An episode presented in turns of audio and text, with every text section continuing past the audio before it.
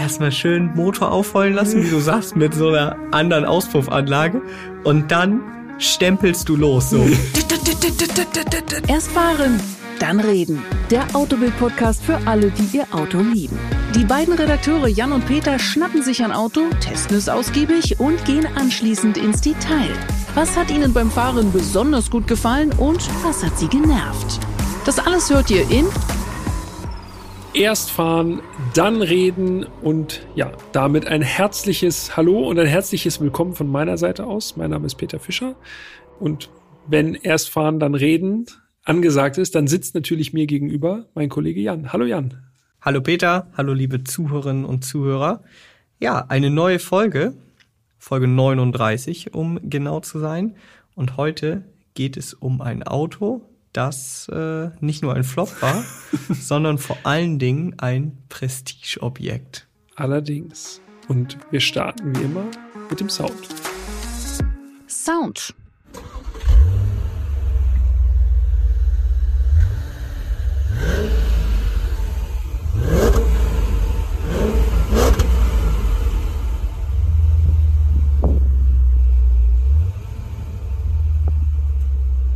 Da wäre es jetzt ja wirklich mal interessant. Wir würden jetzt einfach die Folge nicht nach dem Auto benennen, sondern einfach irgendwas Kryptisches, weil ich glaube, dieses Auto erkennt man nicht am Sound. Nein. Ich würde es nicht erkennen. Nee, definitiv nicht. Es gibt einen anderen Motor, den man vielleicht mit dem Auto eher in Verbindung bringen würde. So eher was Dieseliges. Das war Genau. ja jetzt eindeutig ein Benziner. Das hat man ja rausgehört, würde ich sagen.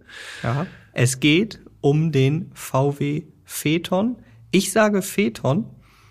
Heißt der Phaeton? Na, nee, nee, Phaeton. Ich habe mich eingelesen ins Heftarchiv. Vielen Dank an unseren Kollegen Willi fürs Zusammenstellen.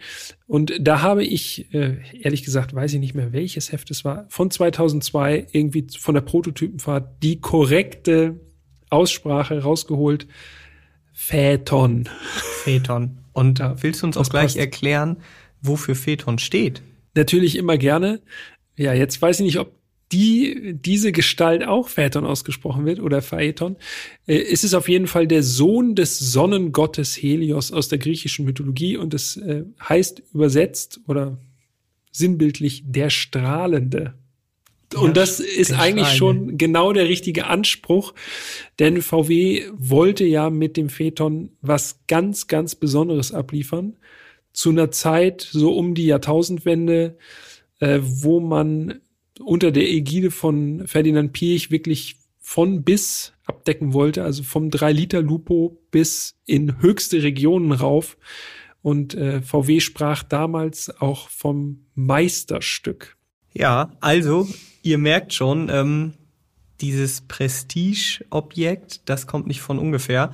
Ja. Der Phaeton war tatsächlich die Antwort auf Mercedes S-Klasse, BMW 7er und auch Audi A8. Also wirklich eine Luxuslimousine äh, aus Wolfsburg, Ja, made in Dresden. genau. Ja, das stimmt. Die Entwicklung hat zwei Milliarden Mark gekostet, also eine gute Million Euro oder heute wahrscheinlich sogar Milliarde, Zwei, meinst du? Habe ich Mil- Millionen gesagt? Du hast erst Milliarde gesagt, aber dann eine gute Million. Also, Also die Entwicklung hat zwei Milliarden Mark gekostet, also eine gute Milliarde Euro oder wahrscheinlich heutzutage sogar noch viel, viel mehr. Und es wurde auch extra eine Fabrik gebaut, in der dann der Phaeton gebaut wurde. Und äh, eine Person von den beiden, die hier anwesend sind, war mal da in Dresden. Genau. Und Fabrik ist eigentlich, unter Fabrik stellen sich jetzt wahrscheinlich die So meisten. Leute irgendwie so eine große Halle vor. Ja. Nicht sonderlich repräsentativ. Und äh, das Gegenteil war der Fall. Denn allein die äh, sogenannte gläserne Manufaktur, die war optisch allein schon wirklich ein Statement. Ich war damals da. Ich weiß tatsächlich nicht mehr, in welchem Jahr das war. Relativ zu Beginn auf jeden Fall. Ich weiß noch, dass es vier Euro Eintritt gekostet hat. Man Und konnte das da ist also- aber, das ist jetzt aber kein besonders hoher Preis. Nee, genau. Deshalb habe ich das ja Super. auch gemacht, um mir das mal anzuschauen. Und ich weiß noch, dass es mich damals nachhaltig beeindruckt hat. Denn, äh, wie du schon gesagt hast, unter einer Fabrik stellt man sich jetzt irgendwie sowas vor, wo halt richtig geschuftet wird, ein bisschen schmutzig, laut. Das war alles überhaupt nicht so. Also das Ding war ja ein Prunkbau aus mit sehr viel Glas, überall Parkett. Also das muss man sich mal überlegen, Parkett in der in der Montagehalle so.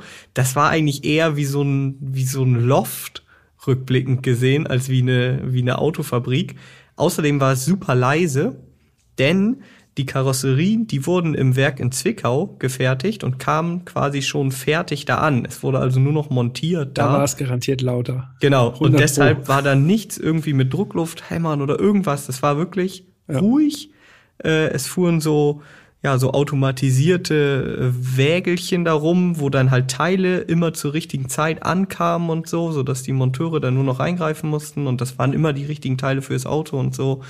Also wir reden hier über das Jahr 2003, 2002 ging's los, so. Ja. Also früh, das ist 20 Jahre her. Das war damals schon echt richtig krass. Und äh, alles in Handarbeit. Und so hat äh, die Produktion eines Phaeton, habe ich mal nachgeschaut, ungefähr fünf Tage gedauert. Okay, also nur das, ich sage jetzt mal nur das Zusammenbauen der Teile. Ne? Also, genau. Äh, die Rohkarosse hast du ja gerade gesagt, kam dann aus Zwickau rüber. Aber ja, das ist natürlich, also Sie haben sich schon Zeit gelassen und, und haben ja auch was Gutes produziert, muss man sagen. Ich weiß noch, es gab ein Bistro dort. Ja. Und dieses Bistro, wenn ich nicht falsch bin, vielleicht hört ja jetzt hier ein ehemaliger Mitarbeiter oder so zu, äh, wenn ich nicht falsch lieg, hieß dieses Bistro W12. okay. Ja. Das ist eine Ansage. Ja. Und übrigens, das noch ganz kurz, dann sind wir auch fertig mit der gläsernen Manufaktur da das Auto jetzt, wie gesagt, nicht ganz so erfolgreich war, wie es sich die, äh, äh, die Herrschaften wohl erhofft hatten, war das Ding auch nicht sonderlich ausgelastet und so wurde zwischen 2005 und 2006 auch ein Teilkontingent des äh, Bentley Continental Flying Spur dort in Dresden gebaut. Aber wenn du es wenn schon erwähnst, angepeilt waren 2002, als der Phaeton auf den Markt kam, 20.000 Autos im Jahr ist jetzt auch nicht besonders viel, ne? Also, aber hat man nicht so ganz geschafft. Also er hat sich nicht ganz so doll verkauft. Im Endeffekt waren es dann über die ganze Bauzeit ungefähr 6000 Autos, also 6000 Phaeton im Jahr. Okay, da ist also weniger als die Hälfte. Ein gutes, gutes Viertel verkauft von dem, was man sich vorgenommen hatte. Ja, es ja. ist ein Flop. Ja, das muss man leider so muss sagen. Muss man so sagen. Jetzt gehen wir noch mal ein kleines Stück zurück, denn der Phaeton kam 2002 auf den Markt, das haben wir schon gesagt. Aber es gab natürlich vorab eine Studie, die hieß Konzept D. Und nicht zu Unrecht Konzept D, D wie Diesel. Äh, die Studie hatte nämlich im Jahr 1999 einen speziellen Motor, einen V10 TDI. Genau. Der da drin präsentiert wurde. Aber auch das Design war schon trotz drei Jahre vor Marktstart sozusagen schon sehr Phaeton-like mit einem Unterschied. Genau, also es war 1999 auf der IAA. Und wer war da? Wer war da? Ich als achtjähriger Knirps äh, war auch auf der IAA und habe mir das Ding live anschauen können. Und der Unterschied, den du angesprochen hast, war tatsächlich das Heck. Also die Front schon sehr ähnlich und das konnte man wirklich schon sagen, dass das wirklich nah dran war. Aber das Heck denn die äh, Studie hatte kein Stufenheck, sondern ein Schrägheck. Also wer das nochmal sich ergoogeln will, VW Konzept D, ungewöhnlich auf jeden Fall von der Form. Ja, und vor allen Dingen auch erst recht für, ein, für eine Luxuslimousine, ja. ja. Ich habe nochmal nachgeschaut, denn eins meiner absoluten, äh, eine meiner absoluten Lieblingsstudien ist der Audi Avantissimo. Ja ich habe nochmal extra jetzt gerade nachgeschaut, wann der präsentiert wurde, weil da war ich auch auf der IAA. Das ja. war zwei Jahre später, also die nächste IAA 2001. Und das war ja, wie vielleicht einige von euch wissen, ein A8 Kombi. Sehr exquisit. Sehr exquisit. Und den finde ich bis heute übrigens mega geil. Also ja. das Ding, ich glaube zwar, es hätte sich nicht gut verkauft, aber sie hätten es trotzdem gerne bauen können, denn das Ding sah gut aus. Und ich meine, hier beim Phaeton hat es sich ja auch leider nicht so gut verkauft. Man muss natürlich auch sagen, äh, so diese Karosserieform, was ganz Besonderes oder Ausgefallenes da als Studie hinzustellen, ist natürlich auch nicht verkehrt. Ne? Also damit erregt Eben. man auf jeden Fall mehr Aufmerksamkeit mit einem A8-Kombi oder mit einem Phaeton äh, Fließheck, als wenn man da Limousinen hinstellt. Ja, das stimmt. Ja, wir haben es jetzt mehrfach gesagt, also erfolgreich war er nicht und in Vorbereitung auf diese Folge ist mir erstmal bewusst geworden, wie lang der Phaeton tatsächlich am Markt war. Ja. 2002 kam er raus und erst 2016 wurde er eingestellt. Also 15 Jahre. Es gab vier Modellpflegen. Also 14, 15. ja, wenn du die Jahre komplett an, durchziehst. Wann man anfängt, genau. So, sind es 15, 14 Jahre so.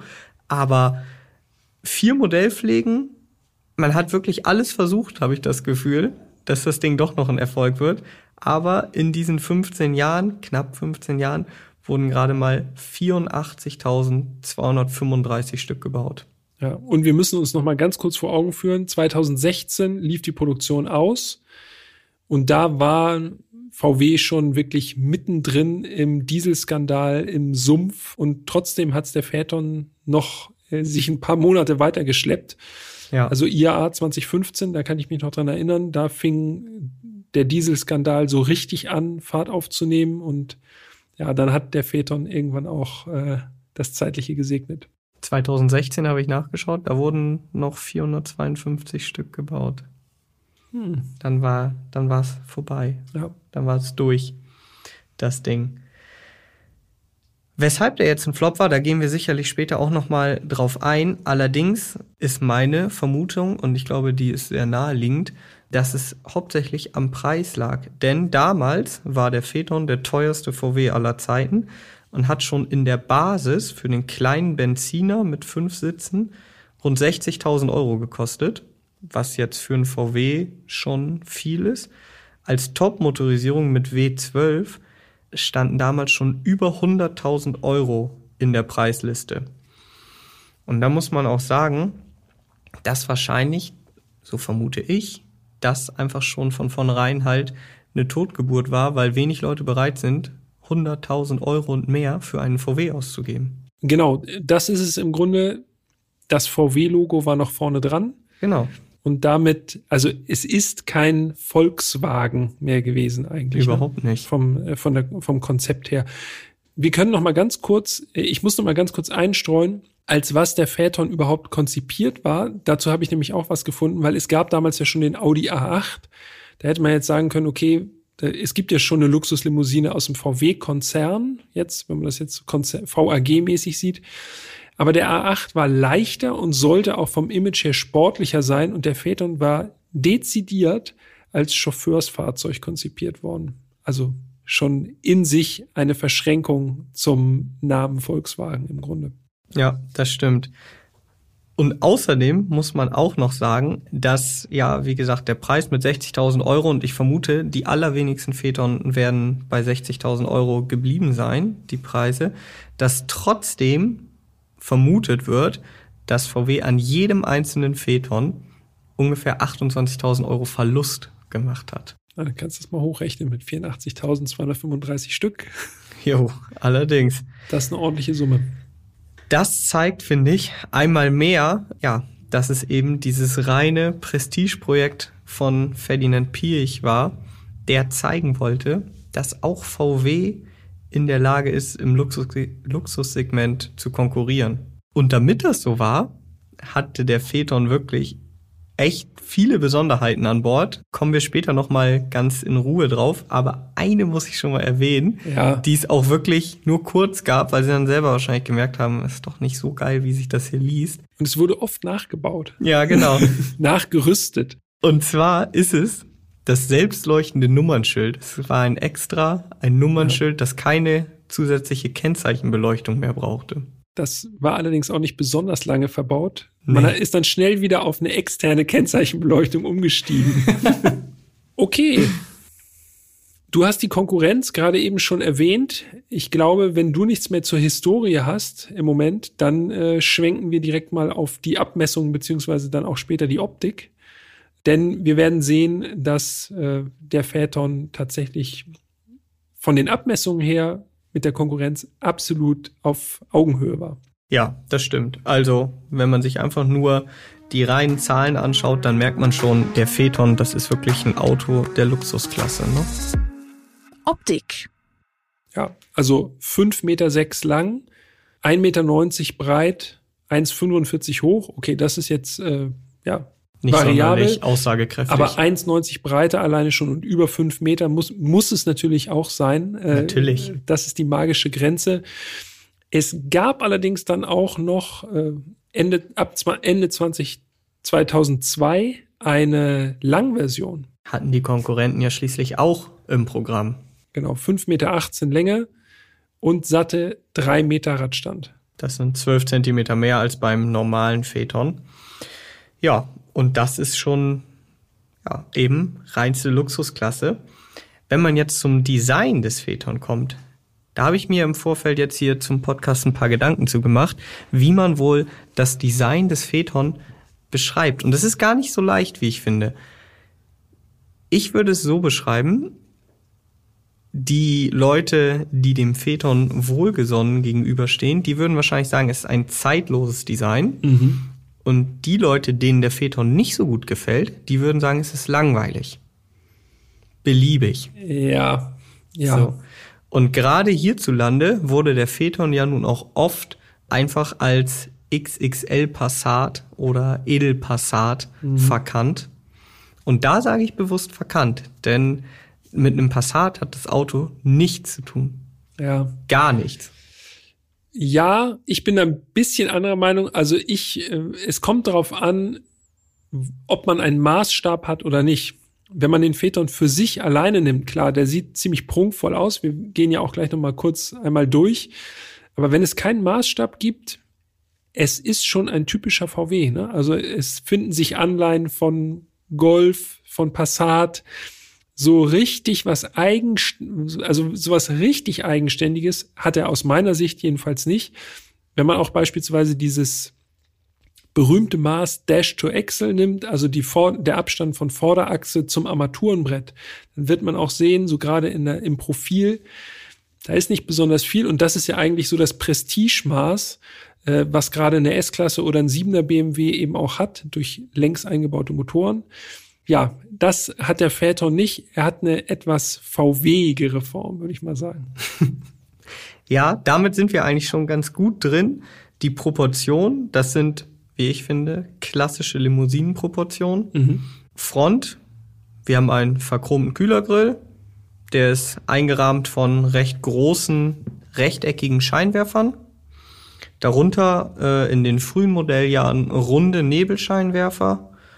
Ja, und das, was ich sonst noch erwähnenswert finde, Chromzierleisten Ja. von der Frontschürze über die Türen bis in die Heckschürze. Also wirklich ein Chromparadies. Ne? Ja. Sogar die Lufteinlässe im unteren Teil der Frontschürze sind auch nochmal in Chrom eingefasst. Also Chrom ist halt ein Zeichen für Luxus. Damals zumindest scheinbar. ja, Heck, zweigeteilte Rückleuchten und ein riesiges VW-Logo in der Mitte. So, also ich finde echt, man kann nicht viel zu der reinen Optik des Phaeton sagen. ja, das stimmt. Es sind relativ elegante, glatte Formen, viel Fläche, wie gesagt, viel Chrom und unser Fahrzeug, das wurde uns von der Autostadt in Wolfsburg zur Verfügung gestellt. Vielen Dank nochmal an dieser Stelle dafür. Das hatte auch eine Farbe, die diesen eleganten Anspruch auf jeden Fall gut aufgenommen hat, finde ich. Das war so ein Anthrazit-Metallic mit einem Stich ins Bläuliche. Passt sehr gut zu diesen ganzen Chromakzenten.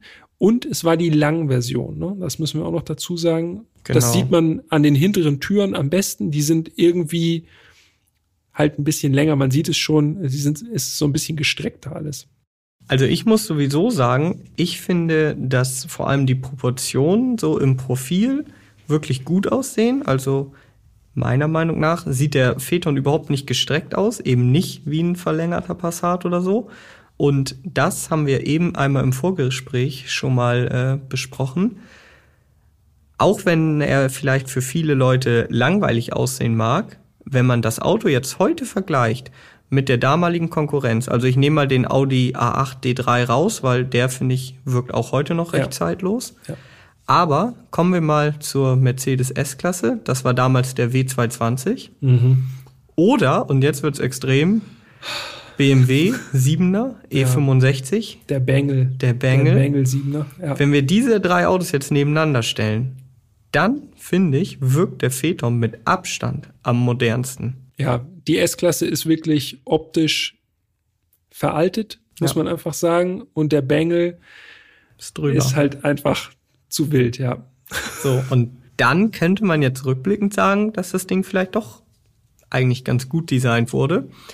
Aber wir müssen auf jeden Fall noch mal erwähnen, dass es äh, Facelifts gab und da Nicht zu knapp. Genau, nicht zu wenig.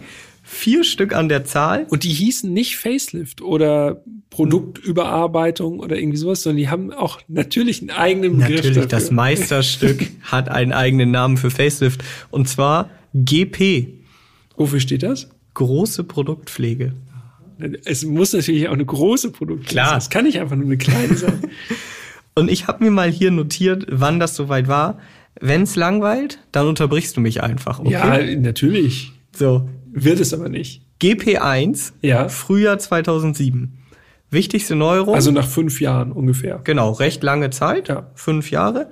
Wichtigste Neuerung, LED-Tagfahrlicht, dynamisches Kurvenlicht für die Big-Xenon-Scheinwerfer, DVD-Navi und dunklere Rückleuchten. Mhm. Außerdem wurde der V10 Diesel, wirklich ein mächtiger Motor, der wurde aus dem Programm genommen.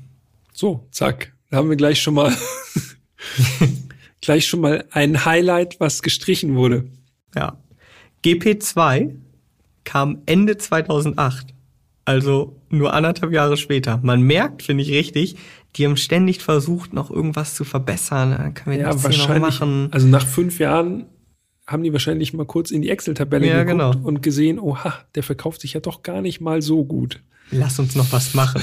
Ja. Also GP2, da haben sie sich dann gedacht, okay, neues Navi, Touchscreen Navi mit 30 Gigabyte Festplatte, Wow. Rückfahrkamera und erstmals Keramikbremsen für das Topmodell mit W12. Na ja, Also noch mehr Technik. Noch mehr Technik, da geht immer noch mehr. Dann GP3, April 2010, also wieder nur anderthalb Jahre später. Und jetzt muss man noch mal kurz einhaken, denn jetzt sind wir sozusagen eigentlich so weit, dass ein normaler Modellzyklus hier beendet wäre. Also 2002 bis 2010, acht Jahre, das ist eigentlich so eine gängige Zeit. Nach vier Jahren kommt ein Facelift-Modell und das achte Jahr, dann wird äh, der Anker gelichtet und dann kommt das die neue Version. Und heutzutage ja teilweise schon deutlich kürzer. Ja. Es gibt sogar schon kürzere Intervalle, aber beim Nicht so Phaeton beim Phaeton. noch sechs Jahre weiter. Das Ding wird noch weiter gebaut. Da war noch nicht genug Technik drin. Genau. 2010 wurde das Ding präsentiert und das war tatsächlich die größte Überarbeitung. Das war, äh, wurde in China präsentiert als neuer Phaeton. So. Ja. Die optischen Retuschen waren deutlich größer als bei GP1 und GP2. Also die Front wurde komplett überarbeitet, neue Scheinwerfer, eckigerer Chromgrill, noch mehr Chrom als vorher. Also jetzt Ja. war auch jede einzelne Strebe richtig ordentlich dick verchromt. So. Ja, so auch unser Fotofahrzeug, beziehungsweise unser Testfahrzeug, das ist ja wirklich, der Chromgrill ist ja wirklich, Der sticht also, ins Auge. Äh, so, so Eisenbeißermäßig, aber in Chrom. Genau. Außerdem Nebelscheinwerfer, die runden Nebelscheinwerfer, die entfielen. Da gab es dann LED-Scheinwerfer, also Nebelscheinwerfer. Es gab außerdem neue LED-Rückleuchten in so einem M-Design. Außerdem im Innenraum neues Lenkraddesign, zahlreiche neue Komfortfeatures, Verkehrszeichenerkennung beispielsweise und Top-Motorisierung der W12, der entfiel. Das Prestige-Modell des Phaeton. Nach dem gestrichen. V10 auch der W12 raus, außer in China, da gab's sie noch ein bisschen. Ja, das war aber noch nicht alles, denn da konnte man noch mal nachlegen. Zum Modelljahr 2014 gab's dann GP4. Man könnte jetzt sagen, der letzte Versuch. Frontpartie wurde noch mal leicht überarbeitet, äh, ist aber wirklich nichts Großes mehr gewesen. Und es gab mehrere kleinere Sachen im Innenraum, neue Lederausstattung von Poltrona Frau etc. Ja, und dann war 2016 Feierabend. Ja. Und unser Fahrzeug, das Autostadt, der Autostadt Phaeton, das ist ein sogenannter GP4 Phaeton gewesen. Oder ist es immer noch äh, in den Hallen der Autostadt? Das heißt, wir hatten sozusagen die letzte Ausbaustufe des Phaeton. Genau. Baujahr 2015. Ich habe mhm. extra nochmal einen Fahrzeugschein geguckt. Äh, Erstzulassung 27. Oktober 2015. Also ziemlich spät. Ja, so ein gutes halbes Jahr vor Produktionsende quasi. Genau. Und du hast es ja schon ein gesagt. Ausgereiftes Exemplar. Ja, also ausgereifter ging eigentlich dann nicht mehr. du hast es gesagt, Langversion. Mhm. Und uns wurde gesagt, das war das ehemalige Shuttle-Fahrzeug der Autostadt Wolfsburg. Und du hast im Fahrzeugschein nachgeguckt, welches Kennzeichen da drauf war. Das ist also wirklich passend zum Auto sehr viel Prestige im Kennzeichen. Ja, das Kennzeichen war WOP, also Wolfsburg AS1. Ja, Autostadt 1. Also äh, wer damit abgeholt wurde früher, der äh, hat gleich gemerkt, okay, das hier ist das hier ist auf jeden Fall VW-Land. Der hat nicht das normale Ticket gekauft, vermute ich mal. Außerdem würde ich gerne noch auf die Felgen eingehen, mhm. denn unser Fahrzeug hatte, passend zu dem ganzen Chrom an der Front, die 20 Zoll Megara-Felgen. Und ich muss sagen, passen richtig gut. Das sind Chromfelgen, komplett verchromt, fünf Doppelspeichen. Und ja, zu diesen späten Modellpflegen, GP3 und GP4, passen die wirklich richtig gut. Also, wenn ich einen Phaeton aussuchen würde, würde ich auch diese Felgen da drauf packen. Und ich finde beim Betrachten der Bilder, ich habe sie hier gerade auf dem Rechner und ihr könnt die natürlich auch noch mal sehen, äh, wenn ihr auf Instagram geht, autobild.de, alles in einem durchgeschrieben, dann werdet ihr den Post zum Podcast Phaeton finden und könnt euch das auch noch mal anschauen. Ich finde, mit diesen Felgen, dem ganzen Chrom, sieht dieser Phaeton schon so ein bisschen Richtung Concept Car aus. Also ich finde gerade die Felgen werten das Auto noch mal extrem auf. Ja. Das sind so richtige Studienfelgen, so richtig Hinguckerfelgen. Sehr gelungen. Nicht zu groß, nicht zu offensiv, aber sehr stilvoll. Ja, würde ich auch so unterschreiben. Gut. Haben wir noch was zur Optik? Nö, ich würde sagen, wir steigen ein in den Phaeton, oder? Wir steigen ein. Das ist sowieso eigentlich der beste Platz. Und da wird's richtig interessant. Innenraum.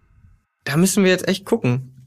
Eigentlich hat das Auto so viele besondere Details, da könnten wir wahrscheinlich nur eine ganze Folge zu diesen Details machen. so müssen wir gucken, dass wir uns da nicht komplett verlieren. Aber ich gehe davon da aus, dass wir das hinkriegen. Ich fange mal an das finde ich nämlich eigentlich am witzigsten. Das Auto war wirklich ordentlich voll, ne? Also es war ja. ziemlich voll Hütte. Ja, klar, wenn VIP-Gäste damit geschattelt werden, dann mhm. will man natürlich auch zeigen, was man da hat und kann. Aber zwei Sachen sind mir relativ direkt aufgefallen, die das Auto nicht hatte. Das ist natürlich witzig bei so einem Auto, was eigentlich fast alles hat, direkt damit anzufangen, was es nicht hatte.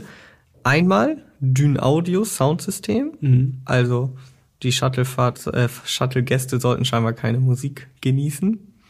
Und kein Alcantara-Dachhimmel. Und das finde ich tatsächlich bemerkenswert. In so einem Auto hätte ich gedacht, das Ding hat safe einen Alcantara-Dachhimmel. Ja. Weil sonst hatte das Auto wirklich fast alles. Ja. Langversion haben wir schon gesagt. Hinten Einzelsitze. Einzelsitze, 10.800 Euro Aufpreis.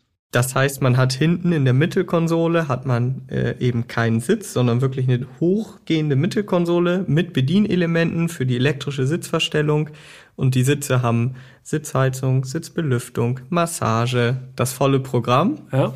Mm, Entertainment hatte ja. der Wagen auch, also Fernseher an den Rücklehnen der Vordersitze. Standesgemäß. Ja, ansonsten Rollos, klar, sowas vorne. Vier Zonen Klima, ne? Ja. Das ist auch äh, okay, bei einem Luxusfahrzeug kann man das erwarten, aber finde ich trotzdem, also mit so einer fetten Bedieneinheit, auch mhm. hinten nochmal auf der Mittelkonsole, wo du es gerade sagtest. Und zu den Becherhaltern, die da verbaut sind, kommen wir gleich noch. Genau, ja. Jetzt springen wir einmal nach vorne, also hinten absoluter Luxus. Ja. Da haben wir uns natürlich auch mal hingesetzt. Aber Prä präsidial, würde ich sagen. Also hinten links. ich konnte hervorragend gut sitzen. Auch ja. mit 1,95. Super viel Platz zwischen den Sitzen. Also nach vorne war noch ausreichend Luft. Will man auch erwarten bei drei Meter Bei Radstand. Langversion muss auf jeden Fall. Aber es ist schon, äh, schon sehr, sehr luxuriös. Auch mit dem, mit dem Wurzelholz und so. Tipptopp. Luxuriös ist es auch vorne. Mhm. 18 Wegesitze die sich wirklich gefühlt unendlich einstellen lassen. Ne? Ja. Also, ihr müsst euch das so vorstellen, die Rückenlehne ist oben nochmal geteilt und du kannst sie also nochmal oben nochmal anders neigen als die eigentliche komplette Lehne. Ja, also ich glaube, bis man da die absolut perfekte Position gefunden hat, dauert ein bisschen. Ja, aber es ist äh, garantiert möglich. Also ich glaube, also so gute, so gut einstellbare Sitze ja. wüsste ich jetzt ad hoc nicht, wo man sowas jetzt noch mal selten auf jeden hätte. Fall. Das ist echt schon außergewöhnlich. Dazu ähm, schwarze Lederausstattung. Mhm. Und zwar, ich weiß, das ist so ein Steckenpferd von mir, aber mit feinem Leder. Ich ja. bin ja immer so ein bisschen kritisch, was diese Ledernachbildungen heutzutage und so angeht. Und da muss man sagen, da hast du ja noch beim M, äh, M5 E39 gesagt, sowas findet man heutzutage gar nicht mehr. Aber 2015 gab es sowas offensichtlich noch. Ja, das stimmt, ja. Ja, also das gab es tatsächlich noch, äh, hat wahrscheinlich auch äh, dementsprechend gekostet. Ja. Aber wirklich sehr, sehr schönes Leder, perforiert, weil natürlich auch vorne Sitzbelüftung, Sitzheizung, alles an Bord. Lenkrad, mhm. das fand ich ja auch krass. Allein der Materialmix, ne? Lenkradkranz aus Holz. Komplett? Ja, also einmal rum, rundrum und innen vier Speichen beledert. Mit Leder ausgeschlagen aber außenrum trotzdem Holz und du hast es eben schon gesagt, so ein Wurzelholz, also sehr, es ist nicht so ein dezentes Holz, was man so von Weitem irgendwie für schwarzen Klavierlack halten könnte, sondern es ist wirklich so Holz, ja. Holz. Genau, das, so. also das ist garantiert Holz. Ja. ja. Und eigentlich äh, bin ich jetzt nicht so der Fan von Holz in Autos, aber im Phaeton irgendwie fand ich's geil. und ich muss auch sagen, dieses Lenkrad, wie das so in der Hand lag, Klar, also natürlich ist das, wenn du oben anfasst oder auch unten, wo kein Leder innen ist, ist es halt rutschig so, weil es halt ja. glatt ist. Aber irgendwie fühlt sich das geil an. Und wenn man dann so mit den, mit einem Ring oder so dagegen kommt, ist halt so vom, es klingt so, wie, als wenn ich jetzt hier mit einem Ring auf den Tisch klopfe, so.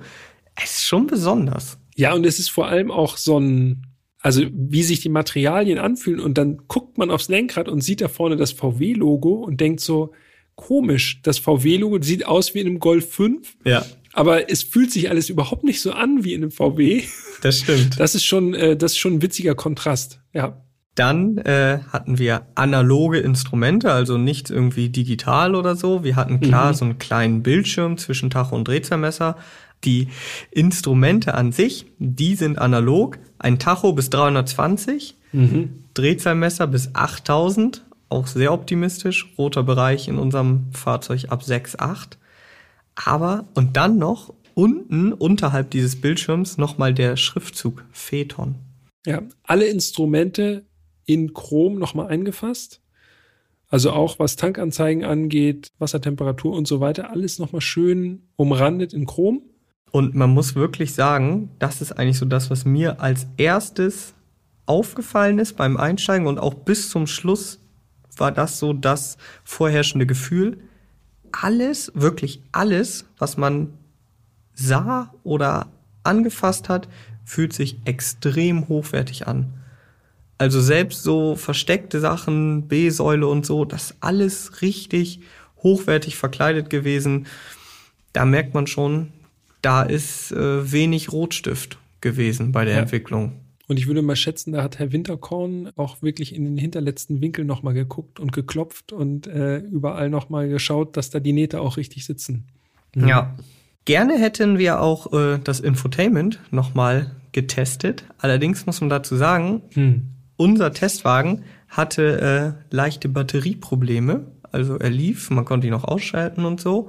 Allerdings war alles, was so die, das Infotainment anging, Radio und so, das war nicht so ganz ja, funktionstüchtig. Die EDV-Abteilung war nicht auf der Höhe ihrer Zeit. Ähm, es war ein bisschen, bisschen schwierig, es mal so. Ich glaube, es hat, es hat so gebootet, ne? Also genau, es stand dann irgendwie, das VW-Logo war zu sehen und dann hat's, äh, war, hing es so in der, in der Schleife drin. Könnte Tja. einfach an der langen Standzeit gelegen haben oder auch daran, das habe ich mal nachgelesen, dass der Wagen so vollgestopft ist mit Technik, der hat nicht eine Batterie, sondern zwei. Und jetzt kommt direkt ein Lösungsvorschlag. Ja, also ich habe dann mal gegoogelt. Äh, ich muss mal kurz gucken. Hier habe ich es noch offen. Und zwar gibt es wohl eine Reihenfolge äh, beim Ab- und Anklemmen der Batterien. Also beide mhm. sitzen im Kofferraum, eine rechts, eine links. Hier steht, das ist jetzt aus dem Handbuch, im Kofferraum rechts befindet sich eine wartungsfreie Batterie mit magischem Auge. Im Kofferraum links ist eine Fließbatterie verbaut. Vorsicht!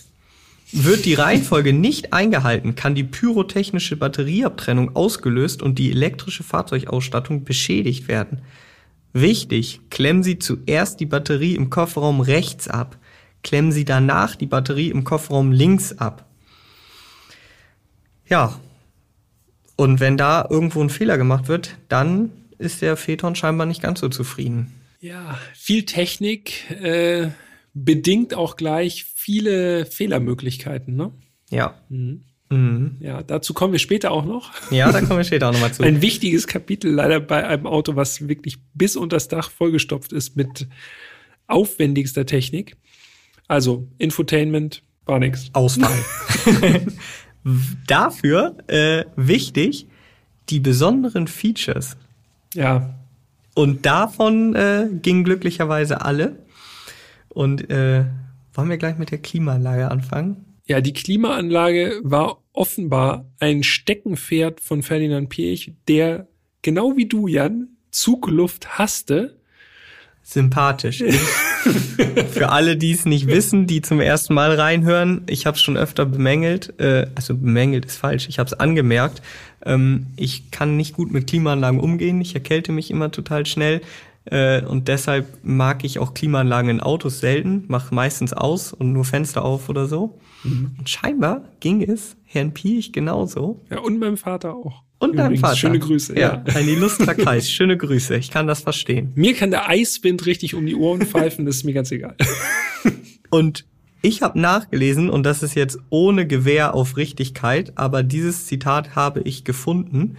Pirch soll gesagt haben, wenn ich je darauf Wert gelegt habe, ein persönliches Hobby in einem unserer Autos zu verwirklichen, dann war es die Darstellung der ersten zugfreien Klimaanlage. Ja, das hat er dargestellt im Phaeton. ja, also diese Klimaanlage soll wirklich zugfrei sein. Ich habe davon auch ich weiß gar nicht, ich habe nichts gemerkt. Also ja, wahrscheinlich funktioniert es. Richtig, genau, du hast nichts gemerkt. So soll es sein. Volle Pulle ins Gesicht. 16 Grad. ja, aber genau so soll es ja sein. Also die soll einfach nur so, wenn eine bestimmte Temperatur, eine Innenraumtemperatur erreicht ist, soll sie quasi so Wölkchen mit kalter Luft einfach nur so ganz vorsichtig in den Innenraum stoßen, wenn die Temperatur steigt. Ja, scheint gut zu laufen. Offensichtlich gut zu laufen, aber das eigentlich beeindruckende ist ja diese äh, die Funktionsweise, denn die Lüftungsdüsen, mhm. die sieht man erstmal nicht, wenn man einsteigt. Ja, man sieht es sozusagen nicht auf den Bildern auf Instagram. Da sieht es einfach nur so aus, als wäre einfach nur so Holzdekor im Cockpit verbaut, so über die gesamte Breite des Armaturenbretts. Aber dann entdeckt man, okay, das könnten kleine Öffnungen sein und tatsächlich fahren diese Holzverkleidungen wie Garagentore sozusagen auf und dann sind die Luftausströmer frei. Genau, und da wurde, auch da wurde, glaube ich, ein Riesenaufwand betrieben, denn in der Mitte ist auch noch eine analoge Uhr, und diese Holzzierleiste, die hat auch noch eine Aussparung für die Uhr. Das heißt, wenn die Holzzierleiste hochfährt, bleibt die Uhr am Platz und rechts und links sind dann die Lüftungsdüsen. Also schönen Gruß an die Tischler. Ja, genau. Und das ist, das ist mir, also das mit den, mit diesen Lüftungsdüsen, die versteckt sind, das wusste ich, aber was mir vorher nie aufgefallen ist, darunter sind noch so ganz kleine LEDs, die anzeigen, wie stark die Lüftung gerade eingestellt ist. Mhm damit die zugluftempfindlichen Insassen das kontrollieren können. Genau. Ja. Ich meine, korrigiert mich da gerne, wenn ich da falsch liege, äh, an podcast.autobild.de. Ich meine, dass der Jaguar XF, die erste Generation, auch so versteckte Lüftungsdüsen hatte. Das ist auf jeden Fall ein seltenes Feature im Auto. Aber damit ist es ja beim Phaeton noch nicht getan. Denn zusätzlich gab es noch Lüftungsschlitze in den Türen. Ja um da eben auch zu gewährleisten, dass die nie beschlagen. Denn die Scheiben sollten auch einfach nie beschlagen. Ja, gutes Feature, wenn das so, wenn das bei jedem Auto so wäre, ja. irgendwie im Winter einsteigen mit dampfender Jacke. Tatsächlich Lüftungsschlitze an den Seitenscheiben und auch in der B-Säule nach hinten Für die gerichtet hinteren für Scheiben, die genau. für die Frontpassagiere oder für die genau für die hinteren Seitenscheiben.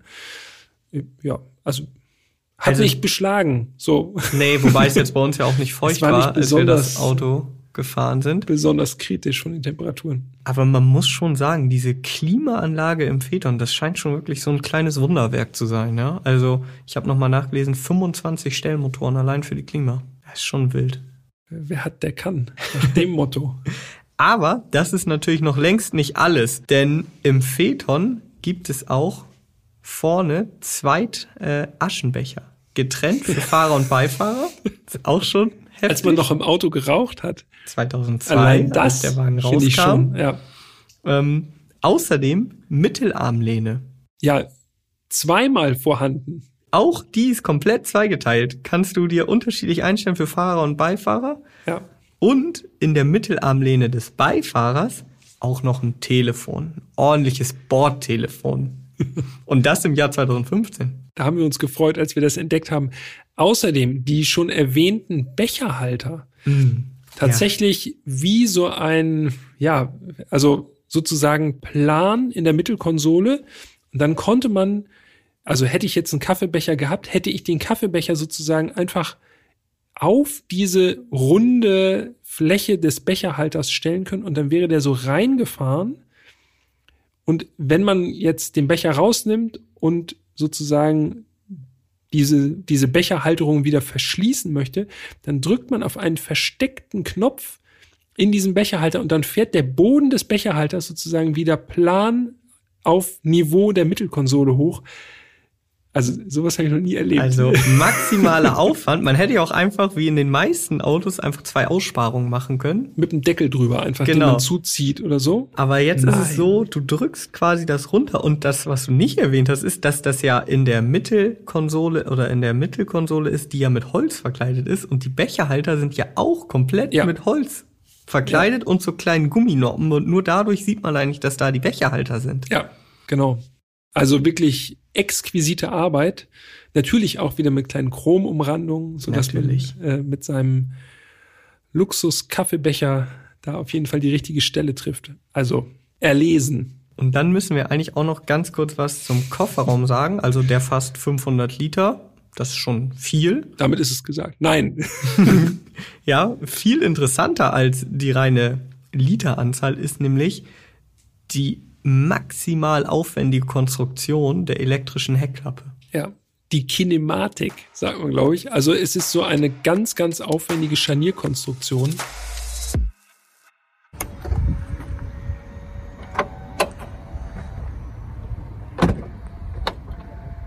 Ich würde schätzen in Alu. Ja, sieht sehr nach Alu aus. Und das könnte eigentlich so vom Look her auch in einem Bugatti oder in einem Pagani verbaut worden sein. Also das sieht wirklich aus, es, es sieht aus wie ein Kunstwerk, ne? Ja, kann man einfach nicht anders sagen. Ich habe noch nie so eine schöne, so ein schönes äh, Kofferraumdeckel, Scharnier, so eine Mechanik gesehen wie beim Phaeton. Ja, das stimmt. Und das bringt mich eigentlich dazu, das habe ich die ganze Zeit dann so für mich gedacht, an jeder Ecke im Phaeton merkt man eigentlich, dass dieses Auto komplett overengineert ist. Ja, Also alles ist wirklich maximal aufwendig, aber gleichzeitig hochwertig und also kannst mich jetzt auch ein bisschen für verrückt halten, aber dadurch vergleiche ich den Phaeton irgendwie in meinem Kopf immer mit dem Bugatti Veyron. Das waren ja zu relativ Ja. ähnlichen Zeiten ja, zwei Fahrzeuge, die unter Pirch konzipiert wurden, ohne Verzicht ja, und scheinbar auch komplett ohne Rotstift. ja. Und das waren beides Autos, für die das Allerbeste gerade gut genug war. Genau. Aus einer Zeit, aus einem Kopf entsprungen diese beiden Autos und das Controlling wurde anscheinend in Urlaub geschickt. Mal ein paar Jahre. Mit dem Unterschied, dass du das eine Auto jetzt für siebenstellig kaufst, immer noch, und das andere kannst du runtergerockt schon ab 2000 Euro haben. Ja, das stimmt. Es fühlt sich an, wo wir noch im Innenraum sind, es fühlt sich eher nach Bentley an, auch von den Materialien, finde ich. Also das hat Ja. mich wirklich stark an Bentley erinnert, wie das verarbeitet ist. Es ist einfach extrem hochwertig mit einem VW-Logo. Allerdings. Ja. Also der Innenraum hat mich nachhaltig beeindruckt, muss man sagen. Ja. Dann würde ich sagen, werfen wir einen kurzen Blick auf die technischen Daten und dann fahren wir los oder gleiten los. Das äh, können wir machen, ja. Es wird definitiv ein Gleiten werden. So viel sei schon mal verraten. Technik. Zu den technischen Daten, also wir haben ja jetzt mehrfach erwähnt, extrem lange, langer Bauzeitraum. Dadurch gab es auch eine große Motorenpalette. Es gab den Phaeton mit 6, 8, 10 und 12 Zylindermotoren. Ja.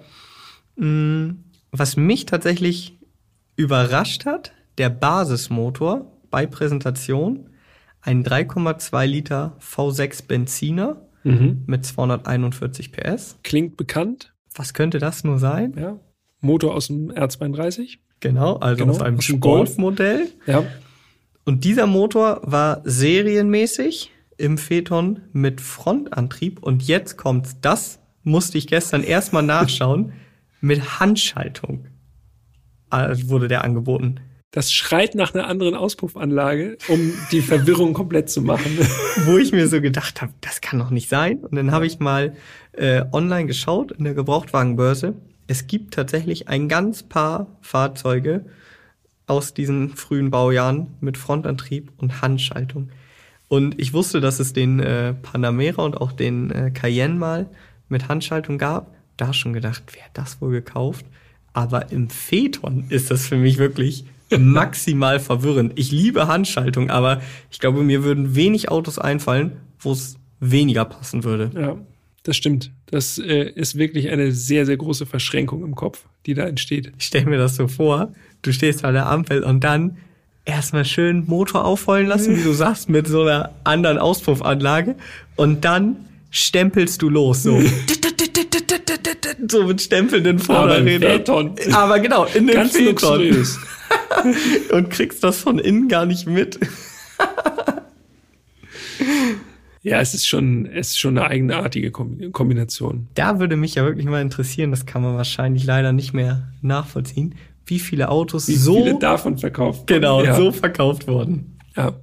Deutlich besser passten da die größeren Motoren zum Phaeton und die hatten auch allesamt Automatikgetriebe. Da, Ja. Dann war der Standard sozusagen, der Luxusstandard gewahrt.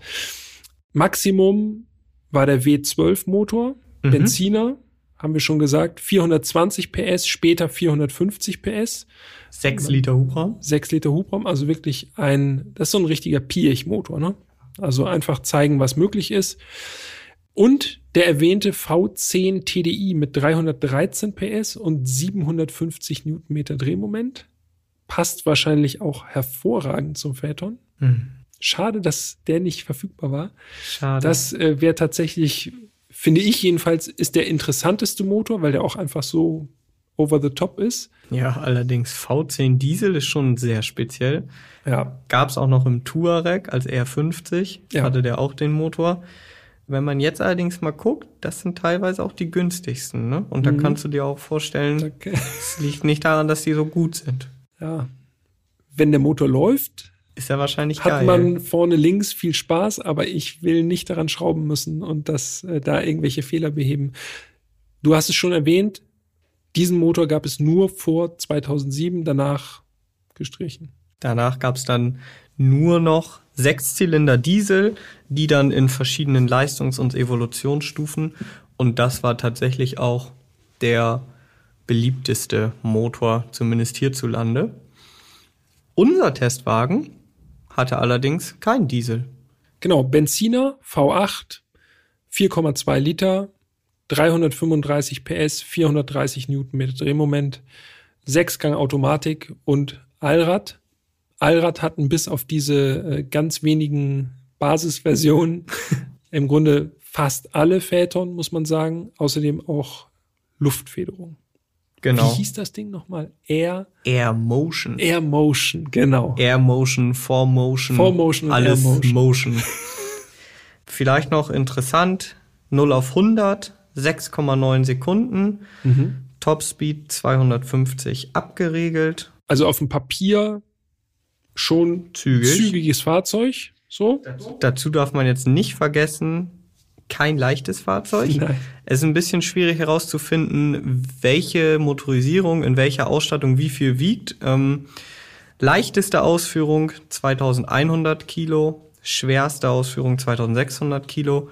Da unser Fahrzeug eine Langversion war, sowieso schon mal schwerer, hatte nicht den größten Motor, aber ein V8. Also ich denke mal, wir bewegen uns da aufwärts von 2,3 Tonnen. Ja, würde ich auch schätzen. Ja, Also schon ziemlich schwer. ziemlich schwer. Das stimmt. Viel drin, äh, bringt das Gewicht nach oben. Und, das ist vielleicht auch noch interessant, ab Erstzulassung April 2015 hat der V8 dann auch äh, Euro 6 erfüllt. Ja. Ja, dann würde ich sagen, Starten wir den Motor. Fahren.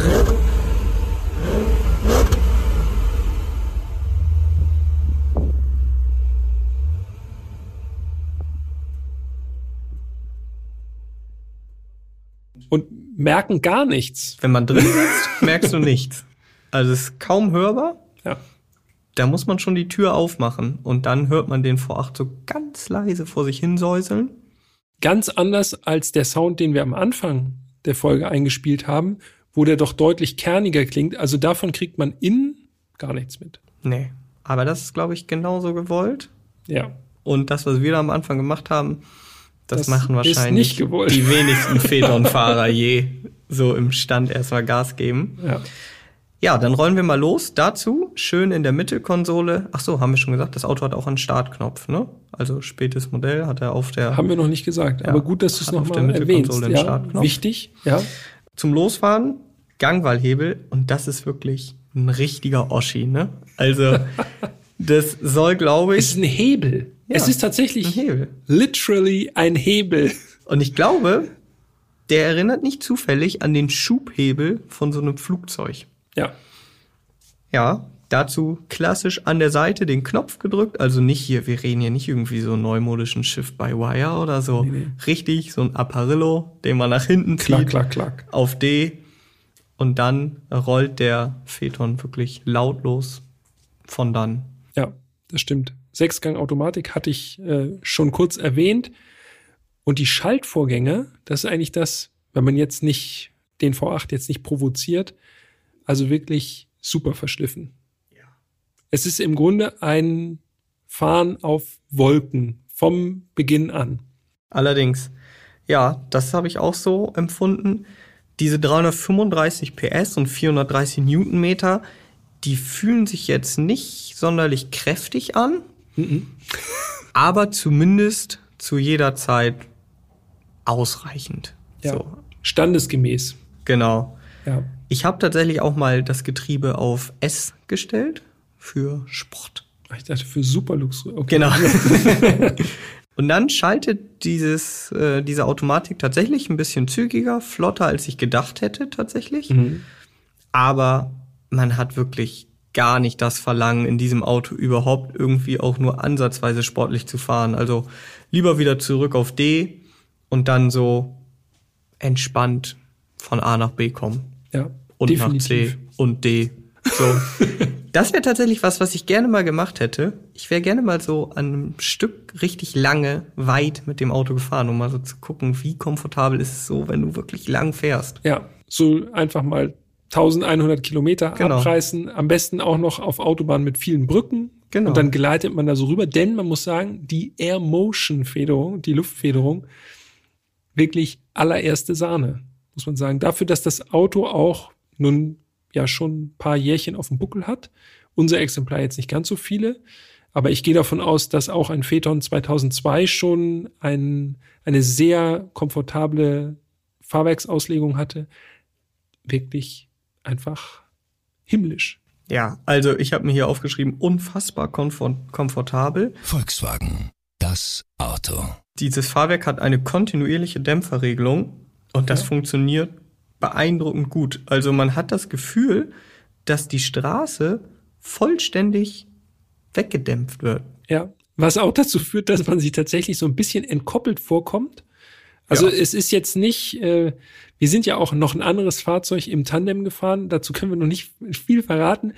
Aber wenn man von diesem Fahrzeug, das war der maximale Kontrast. extrem involvierend war, äh, dann in den Phaeton umgestiegen ist, das war wirklich äh, überhaupt kein Geräusch, die Lenkung ganz, ganz leichtgängig, so leicht verzögert auch, also richtig Limousine par excellence, wirklich so ein bisschen, tja, einfach so dem Alltag enteilt irgendwie. Aber ich muss tatsächlich noch mal sagen, also wir, klar, man erwartet jetzt, dass so ein Auto komfortabel fährt. Gar keine Frage. Es ist eine Luxusklasse, das hat eine Luftfederung an Bord, das soll komfortabel fahren. Aber ich möchte noch mal betonen, ich glaube, ich bin in meinem ganzen Leben noch kein Auto gefahren, was so komfortabel war. Also auch Fahrzeuge aus der Luxusklasse späteren Baujahrs haben nicht haben mich nicht so abgeholt, was den Komfort angeht. Das war extrem beeindruckend, denn zusätzlich zu dieser Federung kommt noch, das war eigentlich das erste, was mir so aufgefallen ist, noch vor der, vor dem Federungskomfort, wie extrem gut dieses Auto gedämmt ist. Ja, Man könnte wirklich meinen, man sitzt irgendwie in einem Elektroauto, man hört nichts. ja. Es sei denn, man gibt jetzt wirklich, gibt ihm die Sporen. Klar. Klar, dann ist auch ein bisschen angestrengt und alles ein bisschen, Ja, man äh, merkt, das will fühlt er er sich nicht. überhaupt nicht wohl äh, und wird ein bisschen lauter, aber es ist wirklich, man ist wie in Watte gepackt in dem Auto, ja. Das ist total beeindruckend. Und jetzt stellt ihr mal vor oder stellt euch mal vor, mit wie das überraschend für mich war, weil ich mit dieser leichten Arroganz rangegangen bin, ach, der wird sich ja nicht viel anders fahren als ein ordentlicher Passat. So. Und dann zu merken, okay, krass, dieses Auto, also alles, was man macht, strahlt einfach nur diese Solidität aus und diese Verarbeitungsqualität. Und man denkt so, okay, das ist ja einfach, das ist ja noch mal viel, viel, viel besser, als ich eigentlich schon nur vom Innenraum her gedacht habe und von den Knöpfen und Schaltern, die da so waren. Also beim Fahren doch noch mal, da muss ich, äh, ich muss zurückrudern. Also es ist kein, kein großer Passat, absolut gar nicht. Ja, das stimmt. Und dann, du hast es gerade schon angesprochen, das ist, finde ich, auch nochmal wirklich eine Erwähnung wert. Man hat in diesem Auto, in unserem zumindest, keinerlei Störgeräusche. Ja. Da hat nichts gequietscht, nichts geknarzt, keine Geräusche irgendwie vorne am Armaturenbrett. Und ich meine, das kennen wahrscheinlich die meisten von euch heutzutage. Selbst Neuwagen, auch im höherpreisigen Segment, haben teilweise so Sachen, dann quietscht mal hier was oder da mal knarzt irgendwas. Nichts.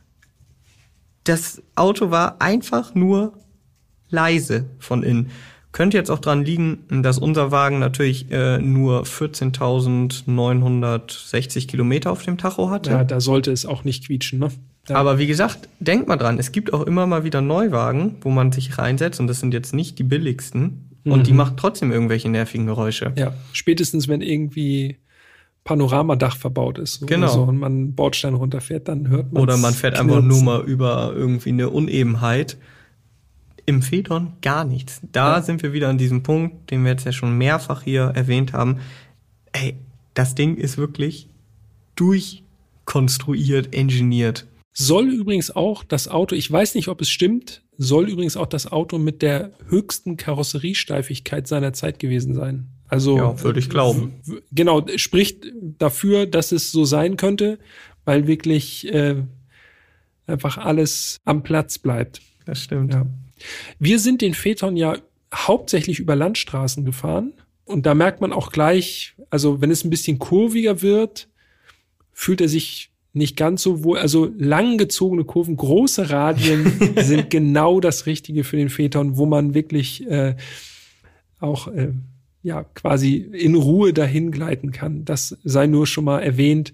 Also wer irgendwie kerniger fahren möchte, der braucht eigentlich gar nicht erst einsteigen. Nee, nee, absolut nicht. Auf keinen Fall.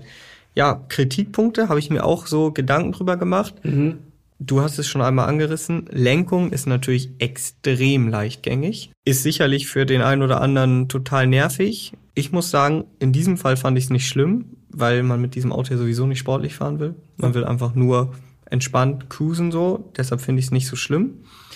Was mich allerdings gestört hat, der Verbrauch. Ja. Also wir haben ja gesagt, schon enorm. 4,2 Liter V8, angegeben 12,8 Liter. Mhm. Bei mir, ich weiß nicht, wie es bei dir war, der Bordcomputer, der hat ja funktioniert, der hat kontinuierlich über 15 Liter angezeigt. Und, Und- jetzt will ich ja dazu sagen, wir sind zwar Landstraße gefahren, aber wirklich entspannt. Kleines Stück Stadt, Genau. dann größtenteils Landstraße und wirklich immer, immer, immer unter der Geschwindigkeitsbegrenzung. Ne? Absolut. Und dafür finde ich 15 Liter schon echt heavy. Für im Grunde, sagen wir es mal, wie es ist, rumrollen. Ja, genau. Also wir haben ja auch keine, irgendwie keine Starts gemacht oder sowas, irgendwie, wo man mal äh, die komplette Leistung irgendwie ständig abruft oder so. Nee. Nö, Null. überhaupt nicht. Und das bringt mich dann, das bringt mich dann eigentlich zum einzigen auch ein großes Kritikpunkt. Portemonnaie. Und das ist der Motor. Fazit? Ich finde, unser Fahrzeug, das sah geil aus, hatte eine geile Ausstattung, es hat aber einfach den falschen Motor. Ohne ihn gefahren zu sein, gehe ich sehr stark davon aus, dass der Sechszylinder Diesel die richtige Wahl in diesem Auto wäre. Denn du hast ähnlich viel Drehmoment, sportlich willst du sowieso nicht fahren ja. und du wirst deutlich weniger verbrauchen. Ja, plus ein Drehzahlniveau, das, wenn du Leistung abrufst, äh, jetzt auch nicht so extrem wird. Gedämmt sein wird der Diesel wahrscheinlich genauso gut wie der V8, so dass man wenig vom Diesel an sich mitbekommt. Ja, da gehe ich auch mal von aus. Ja, das wäre tatsächlich mein einziger Kritikpunkt. Und äh, hast du noch was? Nee, ich schließe mich an. Ich fand den Motor, der Motor an sich äh, ist ohne Fehl und Tadel. Ja. Auch der Antrieb ist tipptopp, kommt, passt aber nicht so ganz zu dem, zu dem schweren Fahrzeug und zum Layout. Also zu, zum Gesamtpaket ein bisschen, bisschen krumm. Ja, das stimmt.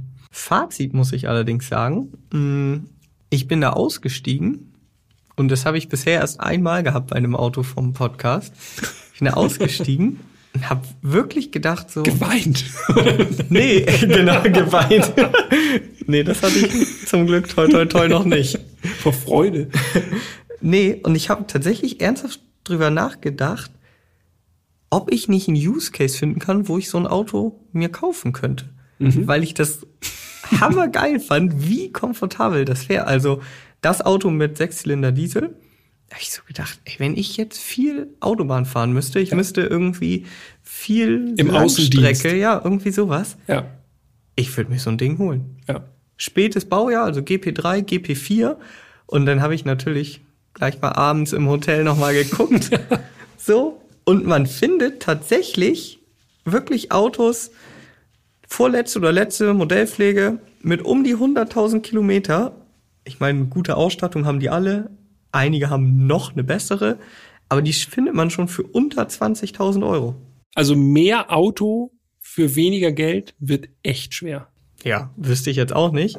Und wenn man dann ein Auto, und da gibt es tatsächlich noch einige von, findet aus erster Hand teilweise, was durchgängig gewartet ist, ja, klar, hast du immer noch ein Risiko, aber das hast du bei jedem Gebrauchtwagen am Ende des Tages. Ja.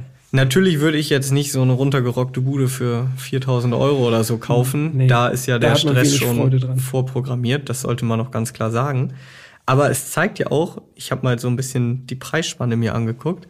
Die Autos liegen irgendwo, ich meine, ja, wurden dann auf 15 Jahre gebaut, irgendwo zwischen 2 und 35.000 Euro.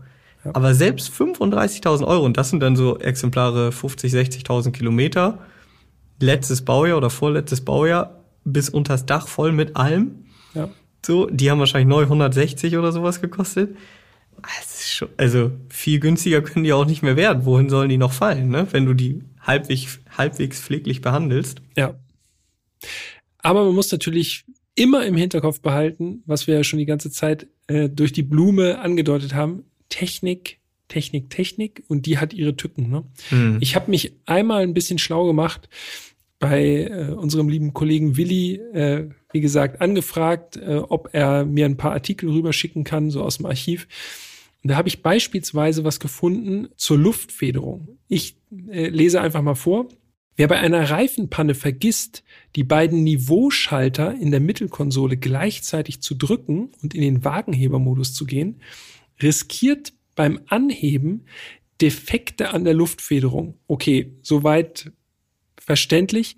Ein Federbein kostet 1300 Euro. Und jetzt würde man sagen, okay, dann macht man einfach beide Augen zu, macht's trotzdem. Wird die Macke ignoriert, läuft auch noch der Kompressor heiß. Also du, du hast wirklich einfach, du musst einfach das Handbuch lesen und dich darauf verlassen, dass der Vorbesitzer oder die Vorbesitzerin das Handbuch auch richtig gelesen hat.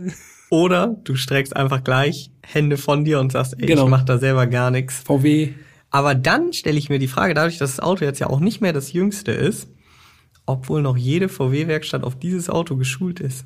Das wäre ja, das wahrscheinlich fährt man damit nur noch zum Spezialisten. vermutlich ja. Oder das hat damals dann wirklich der Werkstattmeister gemacht und der ist mittlerweile dann in Rente. Ne? Genau, und dann, hat's hast du niemanden mehr, mehr. und Ja. wahrscheinlich ist das jetzt kein Auto, was sonderlich äh, regelmäßig in die örtliche VW-Werkstatt rollt. Ja, Und dann könnte es auch sein, dass da halt Defekte entstehen. ja. Also ihr merkt schon, das Auto hat uns nachhaltig beeindruckt. Und überrascht. Mich zumindest. Ja. Ich war also wirklich, äh, ich hätte es nicht gedacht, dass Nee. der so gut ist. Also ja, Nee. gut, dass er so komfortabel ist, hätte ich auch nicht gedacht. Aber ich hätte schon gedacht, dass das Ding wirklich komfortabel ist, weil ich schon dachte, ja, das war halt wirklich dieses Leuchtturmprojekt. Ja. Das muss schon gut sein. Aber es bietet halt gerade als Gebrauchtwagen so verlockend es ist. Und ich kann das verstehen. Wie gesagt, ich habe auch erstmal angeschmissen, die Gebrauchtwagenbörsen. Man sollte es sich, glaube ich, gut überlegen. Ja, so viel ist sicher.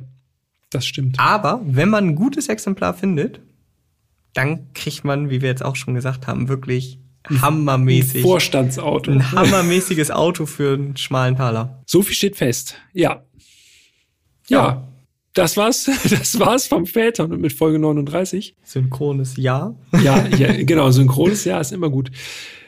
Vielen Dank für diese Folge, Jan. Hat äh, mal wieder Spaß gemacht. Hat auch Spaß gemacht, den Vätern zu fahren. Vielen Dank nochmal an die Autostadt dafür. Auch von meiner Seite. Wir sehen uns schon bald wieder und wir hören uns in einer Woche wieder. Ne? Wir hören uns in einer Woche. Und äh, wenn ihr noch Gedanken zum Phaeton habt oder Phaeton-Besitzer seid, stolzer, zufriedener Phaeton-Besitzer, Besitzerin, schreibt uns gerne. Wir hören immer gerne von euch, Genau. lesen alles durch. Die Adresse ist podcast.autobild.de. Ja, und dann würde ich sagen, vielen Dank und bis nächste Woche. Wollen wir mal sehen, welcher Phaeton am meisten Kilometer gerissen hat. Schreibt gerne. Bis dahin. Bis dann. ciao. Ciao. ciao.